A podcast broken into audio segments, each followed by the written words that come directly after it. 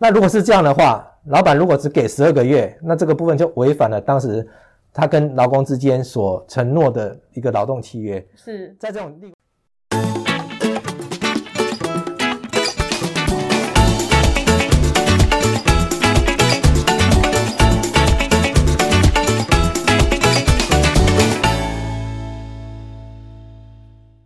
嗨，大家好，我是大影子，我是拉拉律师。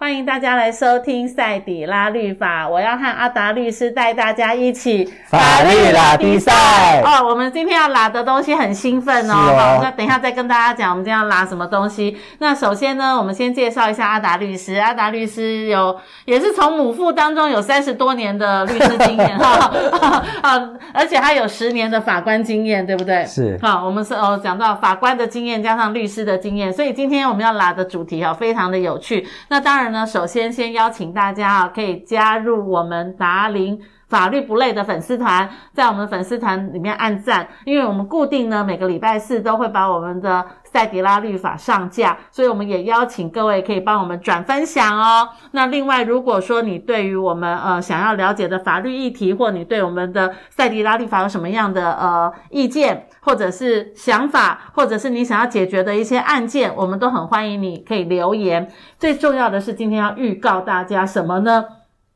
过年快到了，所以我们决定，好，初一到初四都有新春的赛迪拉律法，带大家一起法律拉迪赛。所以，即使你在开车，哦，即使你在赌博，你在打麻将，你在吃年夜饭，哦，你在怎样放鞭炮，你都不要忘记了，可以收听我们赛迪拉律法了，哈。好，那呃，重点来了，我们今天要带大家，呃，拉什么东西呢？是大家最近。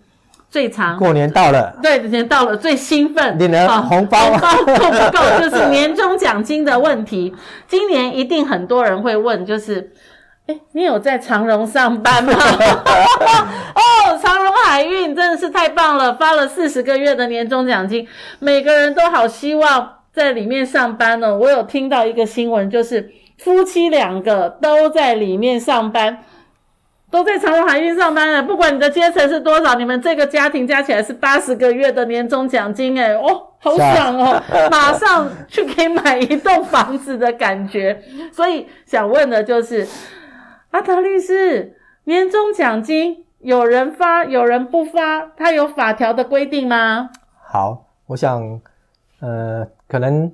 要跟大家说明的就是在，在就是劳动基准法里面，其实二十九条里面有规定，就是事业单位如果在年度终结结算的时候，那如果说有盈余，那缴纳缴纳应缴给政府的税捐、嗯、弥补之前的亏损，还有提列股息、公积金之外，好，如果说对于全年工作没有过失的劳工，他应该给予奖金或分配红利。嗯，听起来就是好像。就是老板应该是要发年终奖金的，有赚钱就要发的感觉，对，对不对？但是这边虽然讲说应给予，但是如果老板没有给予的话，很可惜的就是，其实劳基法里面它并没有处罚的规定，所以有规定其实跟没规定是一样的。一样的。所以如果老板没有发年终奖金的时候，其实那个主管单位他其实也无法可罚，变成嗯劳工。如果说你要向法院提起一个诉讼，说我认为就是公司应该发给年终奖金，嗯，但是法院对于这样一个年终奖金的一个看法，他认为这种不是一种经常性给予。什么叫做经常性给予？就是其实你每个月，比如说你是固定的有月薪，嗯，或者有固定的一些就是公司给的补助，嗯，好，这样子的部分变成说这个。诶，如果公司没有发的时候，你才可以要求公司这个部分要补发。嗯，好。但是如果是年终奖金的话，法院认为这种不是一种经常性给予，他认为是一种是公司的恩惠。嗯，对。所以既然是恩惠的话，就是不要挑剔了，公司可给可不给。对。所以其实我们最近也看到一个，好像。知名的节目主持人。哦，那个艺人对，对他其实好像在节目里面就说，就是对于他公司有赚钱，但是我就是不发年。对，对他的公司公、嗯、公司里面的员工，他觉得很不满，对，他觉得他他们没有尽到该尽的责任，所以虽然说公司有赚钱，他就是说就是一毛钱他都不发出去。他希望公司明年好好干，所以明年有四十个月等着这群员工，是这样吗？对，所以在这样在这种情形下，所以说实在的，你说如果员工对于就是公司没有发年终奖金，我就苦苦等再做一年吗？就，你真的就没有办法去主张说这个东西你法律上有什么请求的一个权利了。嗯，对，因为不管是法律的规定，或者是法院在实务上就认为说年终奖金只是员工为了奖公司为了奖励员工所给一种勉励、一种恩惠的性质的一种性的给给予，所以这个东西如果公司没给的话，员工也没有办法提起诉讼请求这个部分。是，所以我们可以看到，就是明年还会有一个公司发四十个月，就是那个艺人的公司。但是我不知道 他等着你们。他这个讲的这个东西，你可不可以认为说它是一种契约？因为我们刚才讲的第一个，第一个他在公开场合有宣告，诶就是今年不给，那你明年好好干，所以明年有四十个月等着你们。他这样算不算是一个？我我觉得这个东西来讲，并不是一个很明确的，嗯，就是认为说我就是有四十个四十个月的一个奖金，嗯，通常就是说有一种例外情形，是，就比如说，其实你在这个应征工作的时候，是，其实老板当时给你的工作条件里面，他就有讲保障年薪，比如说十四个月，哦。因为一般来讲，guarantee 一般来讲就是月月薪就是十二个月嘛。对，他保障年薪十四个月，就表示说他给你一年的是用年薪去算，是，他是发给你十四个月的薪水。是，那如果是这样的话，老板如果只给十二个月，那这个部分就违反了当时他跟劳工之间所承诺的一个劳动契约。是，在这种例外情形下，就是劳工就可以提起这个诉讼，嗯，要求说老板一定要发这个年终奖金这样子。可是，一年的劳碌也不知道，就像今年发生疫情嘛，大家都戴口罩在家上班，哇，那个原本跟你讲十四个月公司会赚钱，所以我给你十四个月。可是去年因为疫情，的确大家很艰苦，所以公司没赚钱，我只给你还我有给你月薪就了不起了。这个时候员工可以去告。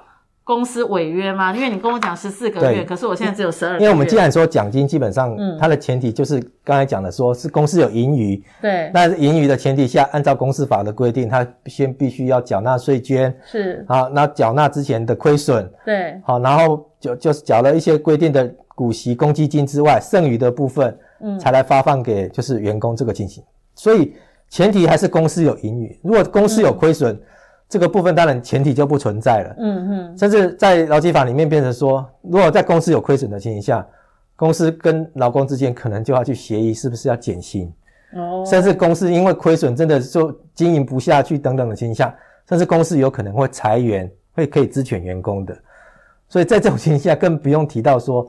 哎，这个工这个员工 来请求员工奖金的这个问题了。那如果说我在一开始 on board 的时候上班的时候，我有签了刚刚你讲的那个呃薪资的协议书，呃一开始跟我讲我有呃 guarantee 一年年薪十四个月，哎，可是在这一年的过程当中，公司营运不善，所以可能要进入到减薪的这个状况的时候，是劳资双方都需要面对面去谈。对，我觉得基本上减薪就是等等于双方重新。协商一个劳资条件了，是，因为公司现在没有赚钱，公司亏损了，嗯，好，哎，大家共体时间，嗯，就是比如说是有些，比如说会有无薪假，嗯，好，或或者我觉得就是就是用减薪的方式，减少工作的时间等等的部分，嗯嗯，就重新拟定一个双方协商一个新的劳动条件，嗯，那如果说也许真的就是不愿意，但是。就资、嗯、就是资方来讲，他真的因为亏损，他没有办法再负担这样的一个薪水的情形下，嗯，依照劳基法的情形的话，他是可以去支遣员工，但是，嗯，当然他还是必须要劳基法的，按照劳基法里面，他去必须要给付那个支遣费的。所以，如果说今天我原本月薪五万，然后呢，公司因为营运不善，现在要求减薪变三万，我也可以决定我不要再履行新的。薪水的合约，那这个时候我就要要求公司是，那公司可能就是做资做裁员之前的部分。可是公司是说我要给你钱啊，是你不你不要了啦，所以没有什么没有什么叫之前，你自己自己滚蛋。没没有啊，达不成劳工劳动条件的话，就你其实这个东西，我如果没有同意你降薪，嗯，你原则上你就要照之之前的薪水给我。对啊，但老板发不出来啊，对，发不出来、啊。啊，发不出来，那这个时候变成就是公司就可以用这样的理由去资遣啦。可是我之前不用你同意啊，之前不用，哎，啊，资遣费我不想要给你资遣费，资遣费，我，我觉得现在就是，嗯，就呃，劳保那边有一部分，如果就是公司发不出来的话，劳保那边会先垫付这笔资遣费。哦，当然，他垫付的部分，他会去跟公司这边去去追偿这边的钱的部分。哦，所以等于说对保对劳工来说，他其实没有伤，因为我有拿到资遣费。可是对资方来说，你只是政府先给了你这个资遣费，垫付了这笔钱这样子。哦、对，好，那我还想问就是啊，现在大家都很轰轰烈烈的讨论四十个月的年终奖金，恨不得当时真的是投身在某某海运的公司的里面。那呃。如果说今天，诶大家都知道我们发了四十个月的年终奖金，我们就看到有人就啊，好开心哦，我已经呃多少钱进账，这样有违法吗？就是我我公司也告诉大家我们发了四十个月，所以这个时候我很开心的告诉大家，我今年领了百万元的年终，这这是违法吗？嗯，我想如果说公司基本上已经发布新闻说他发了四十个月这个东西，嗯、那基本上员工。表示说，我领了四十个月的年终，基本上没有什么泄密的问题，嗯哼哼，所以应该没有什么违法的问题。但是有时候就是公司跟员工之间就薪资的部分，有时候也许会签一个保密条款，是因为就怕在就是员工之间，也许彼此之间会有增进，说啊，为什么他领的薪水比我多？嗯哼哼，造成就是公司在人事管理上的一些困难。所以有时候就是在签订雇佣契约的时候，有时候会在这个契约里面，也许约定一个保密条款，就对于薪资多少这个东西，员工必须要保密。嗯，对。但是如果你今天大剌剌的公公开你领到的年终奖金的薪资条，嗯，让人家看到哦，你你领了多少钱，然后每个月薪水多少这个部分，如果是这样的话，也许就是已经违反了这个保密协议。条款的部分，所以如果如果是这个，对，所以我觉得拿着这个东西，我觉得这个东西你要求你还是低调一点比较好了。对啦，当然违反的多少钱还是低调一点比较好。违反的效果是怎么样？那是另外一回事情，嗯、看那个条那个契约里面怎么去约定的部分，嗯，或这个约定是不是有违反比例原则等等。但是就是我是我是说，如果就有签这样的保密条的话，我觉得员工在这个方面可能还是要。低调一点，不要大啦啦的就把你的薪资交啊。所以可以讲我领了几个月，但是不要讲你领了多少钱，因为一倒算大概就知道你月薪多少，就泄密了，对不对？违反了。那还有啊，我是我是集团里面的一员，那大家都讲到领四十个月，我一看我的薪资条，诶，为什么我没有四十个月？这个时候我可以去跟公司抗诉吗？好，我我觉得就是因为我们其实都是看新闻报道，对啦，说长荣。海运发了四十个月的年终，所以公司它发布的这个到底实际的情况是怎么样？因为我们没有看到实际的这样的一个公司发布的文令等等，嗯嗯，它里面是不是有说，哎，比如说是考绩甲等的可以领四十个月，哦，哎，如果你不是考绩甲等的，那也许就不是四十个月了，是是是。所以这个东西我觉得可能还是要分清楚这个状况。但如果说，哎，公司就是承诺要给没给的部分，嗯，那这个东西当然在。在在理论上，公司这个部分就是理亏了，员工是可以去诉诸法律的。就诉诸法律是哪个法？就是可以去诉诸到劳基法去争取他自己该有的四十个月的。对对对对对对对，嘿。啊，好啦，讲到年终，大家都很开心，但也有很多人很难过，因为。有领到年终很开心，没领到年终是很难过。去年大家都是很艰苦的一年哦，希望大家今年的年终奖金真的都是荷包满满。我们真的是超级羡慕那个航海王，嗯，可以领到四十个月，这个每个人一听到都觉得眼睛都发亮。嗯，我们可以，那我们可以问别人说，哎，你今年你公司领几个月的年终吗？我觉得。这种可以问吗？我觉得打听这个东西，我觉得是人情上难免的啦。嗯，啊，只是说，但是听到比你多，你很大家会不会真的很那个，真的据实以告这样子？那就这就有时候见仁见智了。因为长荣海运这种是说，哎，因为公公司就直接就已经这样子发行这样的一个新闻稿出来了，嗯，变成大家都知道，哇，原来在长荣上班的人，哇，那一领他一般底薪都四四万多。领四十个月，基本上算起来大概就是一百五十万。对啊，哇，这是可能可能一个上班，有些人可能要工作好几年这样子才可能领到这样的薪水了。真的，对，当然大家会会很羡慕这个这个部分，但我觉得有时候就是基本上劳动契约这种东西是一种，嗯，诶，经济社会里面一个一种自由契约的一个情形。嗯嗯。当然有时候。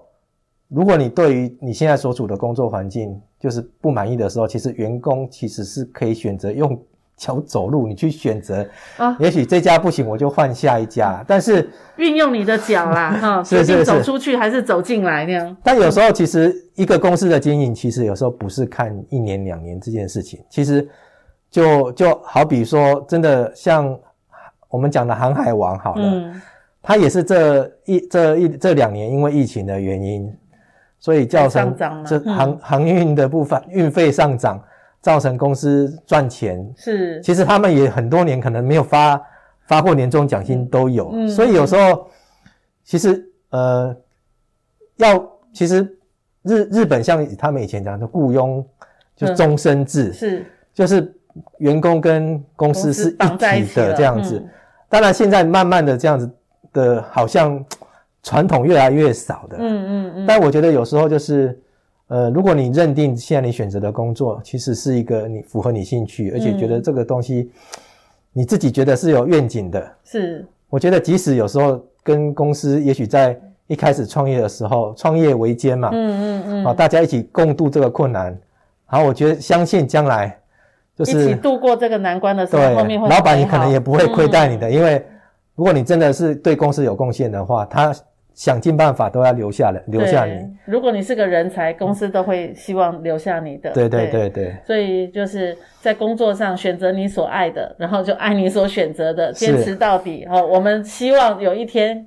哦，每一个听到我们节目的人都可以有四十个月的年终奖金，加油加油！啊，这是可以期待的，很期望的。好，谢谢阿达律师在我们的当中。那呃，我们希望说，在过年的时间呢，我们还是很希望透过我们的 Podcast 来陪大家一起过年。所以别忘了哦，初一、初二、初三、初四，好，我们都有节目一起哦上架。希望不论你开车。你吃饭，你打麻将，你骂小孩，好，你都可以听到我们的 podcast。希望大家今年都可以有一个很好的、美好的年度，呃，虎年行大运，然后四十个月的年终，期待我们大家都能够争取得到。谢谢阿达律师，谢谢大家，希望大家能够继续收听我们赛地拉律法。谢谢阿达律师来到我们的当中，希望我们下一次跟大家一起法律打比赛，拜拜，拜拜。